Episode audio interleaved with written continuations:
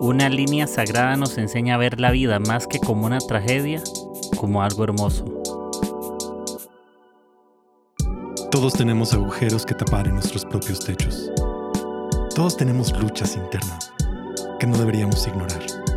Este podcast no responderá a todas tus preguntas, pero sí te inspirará a que puedas encontrar belleza en cada temporada.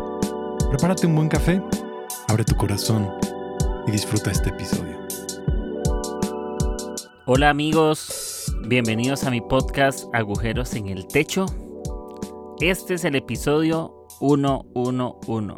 Estamos en el episodio 111.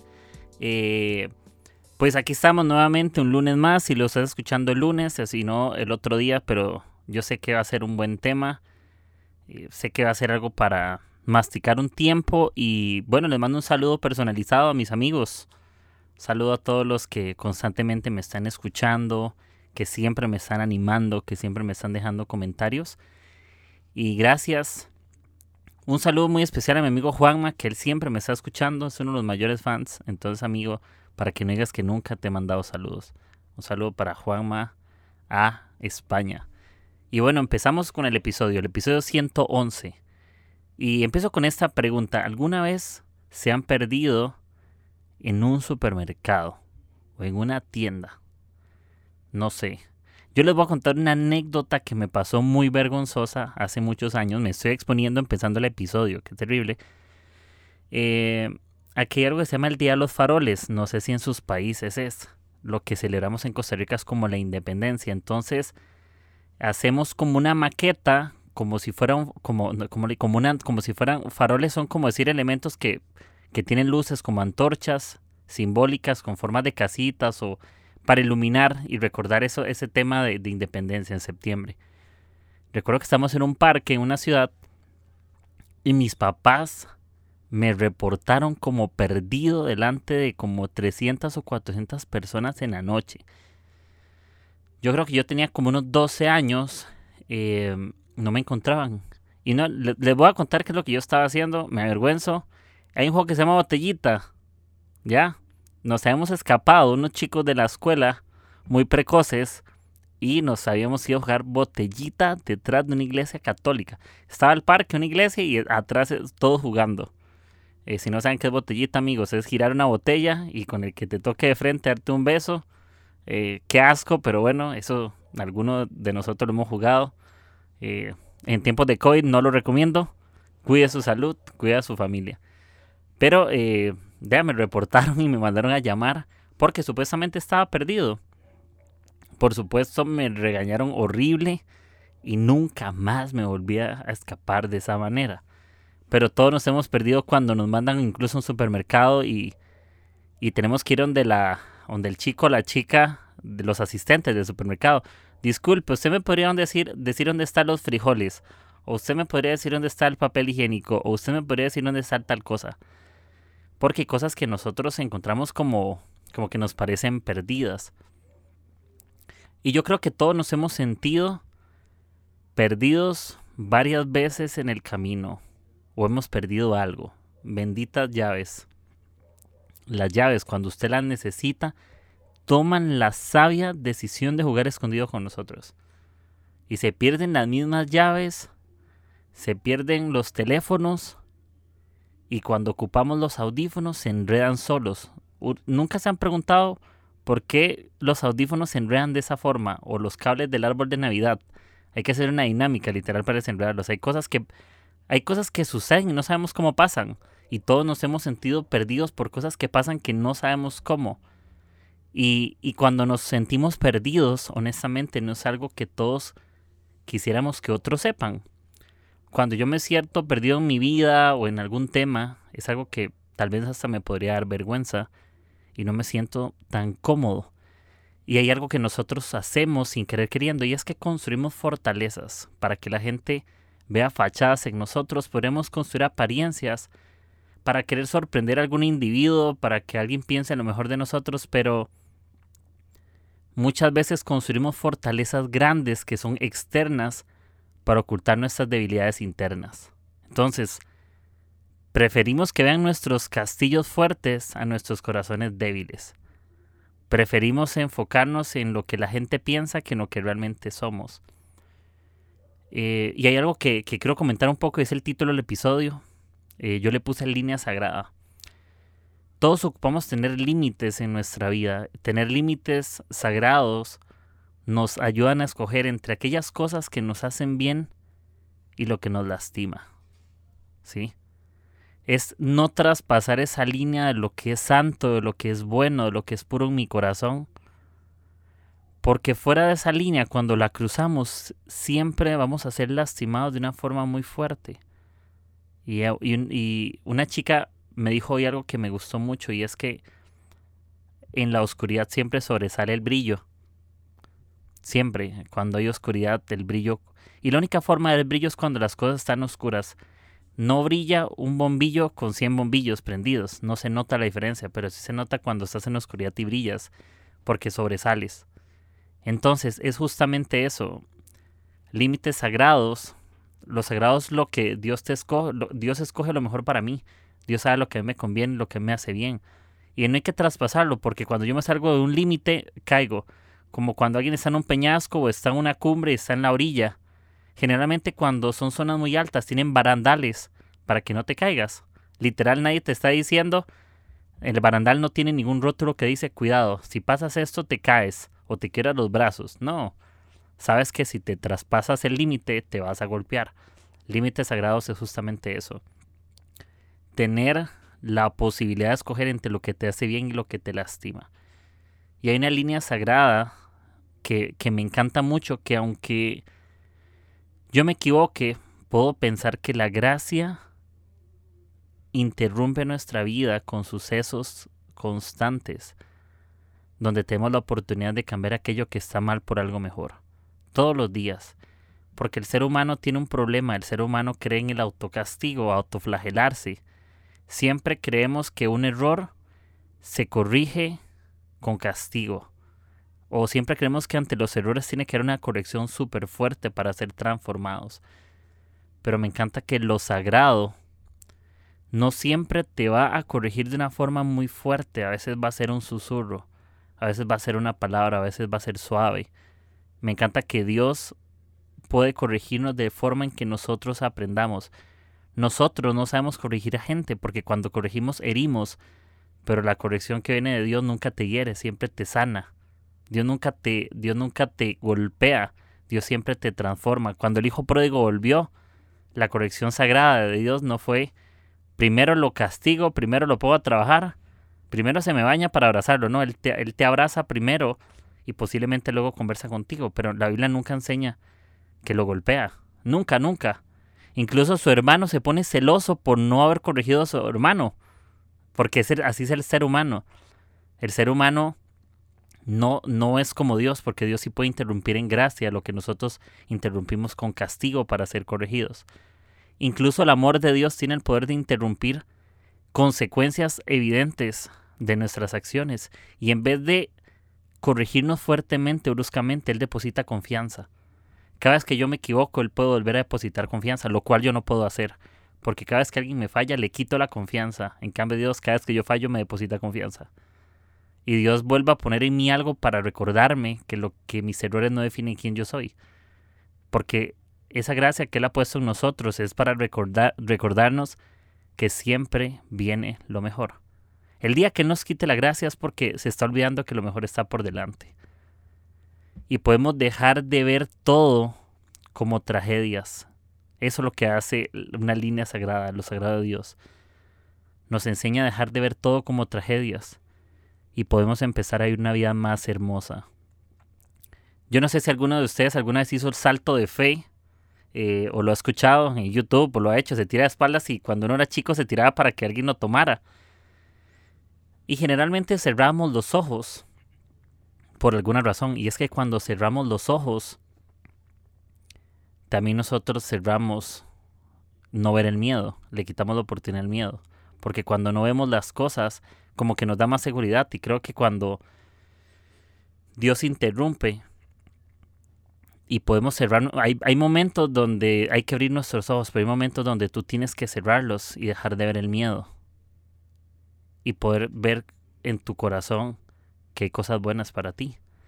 Porque cuánta, ¿cuándo fue la última vez que volviste a soñar o cuándo fue la última vez que, que experimentaste la gracia nuevamente? Aunque hoy mismo te hayas equivocado, aunque hoy mismo te hayas peleado, aunque hoy mismo no hayas hecho lo que tú esperabas, pero eso no cambia lo que yo puedo esperar de Dios porque Dios sigue siendo el mismo, aunque yo me equivoque. Entonces me encanta, porque la gracia interrumpe con sucesos constantes en mí algo para ser mejor.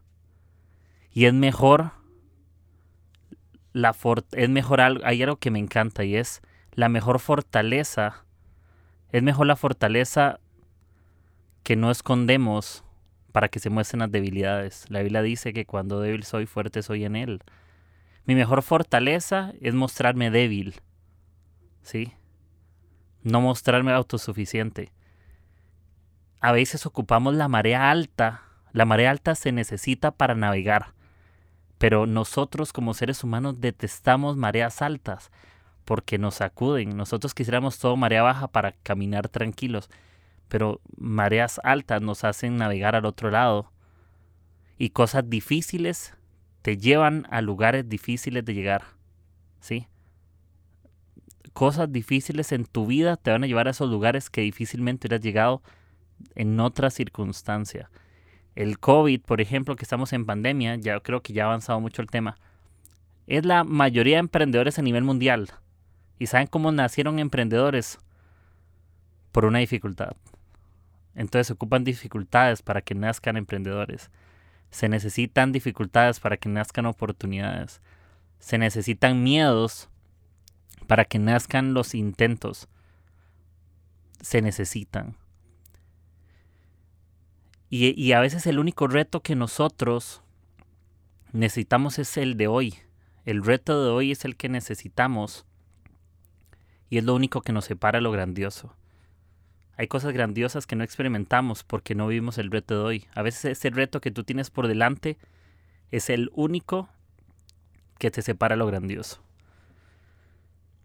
Y tenemos que tener un poco más de simpatía con lo que Dios está haciendo. Nosotros estamos muy abrumados porque cosas no salen como queremos. Pero ¿qué tal si tenemos esa simpatía con la voluntad de Dios o tenemos simpatía con los días? Por ejemplo, a mí no me gustan los lunes, no sé por qué. No sé, tengo algo raro ahí, como que apucha, hay que volver a empezar. Pero cuando yo tengo simpatía en algo, puedo ver lo atractivo de eso. Cuando decimos, esa chica me parece súper simpática, es porque me parece realmente atractiva. Algo me atrae a esa persona. Su personalidad, su cabello, no sé. Cuando eh, tienes simpatía por alguien y algo que te atrae, ¿qué tal si tenemos más simpatía por la voluntad de Dios y puedes confiar más en Dios? ¿Qué pasa si la voluntad de Dios te suena más atractiva que tus propios planes? Incluso hay, un, hay un concepto de simpatía que me parece fascinante y es que algo simpático es algo que es agradable, que su presencia me agrada. Imagínate que yo considere que Dios es simpático y me agrada su presencia en mi vida. O que yo le parezca simpático a Dios, porque una relación, los dos tenemos que ser simpáticos. Cuando sales a una cita amorosa con alguien que te gusta, son súper simpáticos. Y ojalá fuera la primera cita porque todos románticos, nadie huele feo, todos se bañan, eh, le mueve la silla, le abre la puerta. ¿Por qué? Porque queremos ser agradables a su presencia. Entonces, cuando tú encuentras la voluntad agradable a tu presencia, puedes ver simpática la voluntad de Dios en medio de la vida que estás viviendo hoy. Y puedes considerar que la gracia de Dios interrumpe las cosas que tú no ves. Y, cuando entendemos eso, podemos hablar del futuro sin sentirnos comprometidos por el resultado. Porque tenemos tanto miedo a hablar del futuro porque sentimos que nos comprometemos con un resultado que tal vez no llegue. Pero cuando tú tienes simpatía con la voluntad de Dios, puedes hablar del futuro sin temor porque tu futuro no es el resultado, sino es Dios en ti, en lo que pase. Y puedes sentirte confiado. mi confianza no está en el resultado, mi confianza está en el proceso. ¿Sí? Mi confianza no está en lo estético, está en lo que funciona, está en lo verdadero, no en lo que los demás opinan. Y, y sí, siempre seremos tentados a, a dejar todo votado. Yo creo que todos los días me, he sentido últimamente súper tentado a dejar cosas votadas, me he peleado con gente, eh, no he tomado mejores decisiones eh, y no me siento como a gusto de decirlo, ni me siento el crack, pero sí hablo esto porque sé que es algo que he vivido y algo que he aprendido. Y siempre somos tentados a renunciar y hacer lo malo. Pero esas tentaciones son los mejores amigos de mis debilidades y tengo que tener cuidado con esa relación. Porque pensamientos tóxicos son los best friends forever de mis debilidades. Donde yo tengo una debilidad, yo ocupo traer una bondad de Dios. Donde yo tengo una debilidad, ocupo traer la gracia de Dios. Donde yo tengo una debilidad, ocupo traer la confianza de Dios. Y sí, las tentaciones son los amigos de mis debilidades. Y tengo que tener cuidado con que estoy siendo tentado y permitir que la gracia interrumpa. Y me fascina, me fascina algo que dice Colosenses 3.5. Dice, hagan morir todo lo que viene de la naturaleza pecaminosa. Apártense de los pecados sexuales, las impurezas, las pasiones bajas y vergonzosas, y del deseo de acumular más y más cosas, pues eso es idolatría. Y, me puse a pensar en esto, la única forma todo lo que no es Dios es un ídolo. Cuando tú pierdes tu confianza en Dios, tu ídolo es tu voluntad. Cuando tú pierdes tu confianza en Dios, tu ídolo es tu estudio, tu trabajo, tus relaciones. Cuando Dios no es cuando Dios no es tu Dios, tú eres tu Dios, básicamente. Y ahí dice, la única forma de que no hayan ídolos es muriendo a quien tú eres. Porque cuando tú mueres, porque dentro de ti no cabe tu voluntad y la de Dios juntas a veces. Y si hay una voluntad mejor, siempre hay, en Dios siempre pasa algo. El ser humano somos medios complicados, porque el ser humano siempre quiere tener razón de las conversiones, siempre. El ser humano odia perder, nació para competir. Eso es el pecado, creerse mejor que alguien. Eso hace la altanería, eso hace el egocentrismo, ¿sí? Siempre hay un espíritu de superioridad equivocado entre nosotros, pero Dios no se quiere sentir superior, aunque lo es. Lo que Dios nos está enseñando es, mira, si yo no soy tu Dios es porque tú no has muerto a cosas. Y a veces tú estás viviendo como un muerto porque quieres arreglar todo en ti. Tú sigues sintiéndote todos los días, te levantas como un muerto viviente, como un zombie, porque estamos tratando de, de sobrellevar la vida sosteniendo el mundo en nuestras manos cuando tú no eres capaz de aguantar ni siquiera tu teléfono en la mano todo un día y tú pretendes sostener tu propia voluntad y el mundo y proyectos. Y sí, hay que esforzarnos, hay que luchar, hay que crear, hay que construir. Todo eso hay que hacerlo. Pero muere a cosas. Yo también ocupo morir. Y morir es entender que no todo es como yo quiero. Te duela o no te duela. El hecho que no, te, no todo sea como yo quiero no significa que sea malo. Significa que puedo aceptar otra opinión mejor que la mía. Hay opiniones mejores que las mías. Y no, y no soy débil. Soy débil cuando creo que soy el más fuerte. Y soy fuerte cuando sé que mi opinión a veces puede ser la más débil. Porque una, la mejor idea en tu vida no es la tuya siempre. Es la de alguien más. Puede ser la de alguien más. Entonces ten presente eso. Tú ocupas la mejor idea de Dios en tu vida, sea que venga de ti, de alguien más o de Dios. Pero escoge siempre la mejor idea. Y ya para terminar les dejo este verso que dice Colosenses 3.2, llenen sus pensamientos de las cosas de arriba y no en las cosas de este mundo. Y yo escribí esta frase, cuando yo leía este verso, lo he leído tantas veces, una versión dice, no sé si la NBI, es, eh, decía, concentren su atención en las cosas del cielo y me di cuenta de algo. Cuando, ¿saben qué significa? concentren su atención o llenen sus pensamientos de cosas, de esas cosas. Cuando tú estás completamente enamorada de alguien, tú concentras tu atención en esa persona. Cuando tú amas verdaderamente a alguien, le haces saber a esa persona que harías lo que sea por esa persona, aunque tú te quedes sin nada. Porque eso es amor de verdad. Porque cuando amas intensamente, tú pones tu atención completamente. Cuando tú amas intensamente algo, tu atención está tan completa en eso. Cuando tú pones, cuando tú amas intensamente la voluntad de Dios para tu vida, puedes poner tu atención completamente en eso y no hay nada fuera de ahí que puedas confiar. Ni siquiera te abruma tanto porque estás de lleno. Y, y, cuando, y cuando, y qué bonito esa persona que, que tiene tanto tu atención que la conoces de tal manera. ¿Sabes qué haces? Cuando alguien concentra, cuando sientes que alguien concentra tu atención en ti, terminas sintiendo que tus debilidades terminan desapareciendo. Cuando alguien te ama completamente, no ve tus errores, no sé por qué. Eso es el amor de verdad. La Biblia lo dice, no lo tengo apuntado, pero lo dice. El perfecto amor echa fuera todo temor.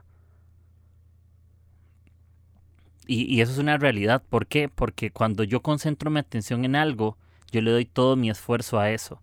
Cuando puedes concentrarte en que hay algo sagrado para tu vida, y cuando hablo sagrado es que tú fuiste escogido o escogida por Dios, y Dios no te escogió para que vivas en sufrimiento. Dios no te escogió para que vivas como un mártir o alguien que se vive lamentando. Dios te escogió también para que en, el cajón oscuro, que habla Mateo, no me acuerdo qué verso, Mateo 5, sea, luz. Y se habla de que no somos una luz que tiene un cajón encima, sino que brillamos. Ah, y hay un verso que dice, se los digo así porque se me está ocurriendo eso. No me acuerdo dónde está. Pero dice, hagan brillar su luz delante de todos para que los demás puedan ver las buenas horas que hacen ustedes. ¿Sí? Entonces, es justamente eso.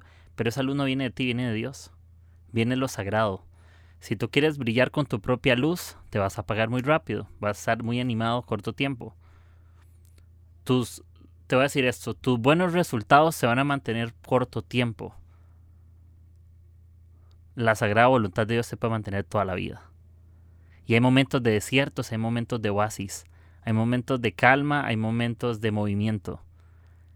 Hay momentos donde sientes la brisa muy fuerte, aunque tú no la veas, y puede ser un tornado y te está moviendo fuerte, y tú te, te sientes mal porque cosas que te están pasando que no puedes identificarlas, pero te está moviendo el espíritu, te está moviendo y te están golpeando.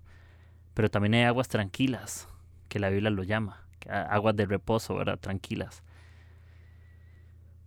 Y hay algo muy importante cuando te sientas en el desierto y te sientas abrumado tienes que llevarte una libreta al desierto para que un día en el futuro tú te acuerdes de lo que Dios enseñó en ese lugar. Pero no, no salgas del desierto solamente porque te estás quemando. Sal del desierto porque algo Dios te está enseñando. Llévate esa libreta, siempre apunta lo que Dios hace. Eh, ¿Cómo estás cuidando esa relación con Dios? ¿Qué estás haciendo? Porque cuando tú estás apuntando, tú cuando, cuando las cosas te vayan bien, nunca te vas a olvidar de, de donde Dios te sacó. Porque cuando estamos mal, nos olvidamos del Dios que nos sacó. Sí, cuando estamos mal pensamos que nunca nos ha sacado, pero cuando estamos bien, cuidado olvidarnos también del Dios que nos sacó. Y bueno, eso fue el episodio eh, 111. Mi mejor fortaleza no esconder mis debilidades. Y ocupamos esa línea sagrada, eterna, donde nos, nos ponemos en ese lugar. Yo quiero estar en ese lugar exacto todos los días donde la gracia de Dios interrumpe con sucesos, cosas que ocupo cambiar. Y donde gente podría depositar desconfianza por mis errores, Dios deposita fe para poder continuar. Y Dios te sigue, por si hoy no la estás pasando bien y estás escuchando esto, y no has recibido la mejor noticia de tu vida hoy, o tienes un familiar enfermo, o trabajo, o relaciones, o no sé. Eh, yo sí te puedo decir esto, y es que Dios tiene concentrada su atención completamente en ti. Y nunca sientas que se ha olvidado tu vida, ni de nada. Porque el amor de Dios no está para lastimarte, está para protegerte. Y está para cuidarte y Él va a hacer lo que sea para que el brillo que hay en ti pueda sobresalir. Un diamante, para que sea un diamante, ocupa ser pasado por el fuego y ser pulido. Pero solo así puede brillar. Se ocupa fuego para brillar. Y no tengas miedo de, de esa temperatura. Porque aunque pases por las aguas no te vas a ahogar y aunque pases por el fuego no te vas a quemar porque Él estará contigo donde tú quieras que vayas, donde tú vayas. Así que amigos, eso sería. Eh, Dios tiene, ten, simpatía con la voluntad de Dios, que sea atractiva para que puedas vivirlo mejor. Y no vivas nunca más como un huérfano o como una huérfana. Vive como alguien que tiene un Dios y un Padre que te cuida y te ama y te bendice y que siempre quiere lo mejor para ti. Y si no estás viendo algo hoy, es porque Dios está haciendo algo hoy.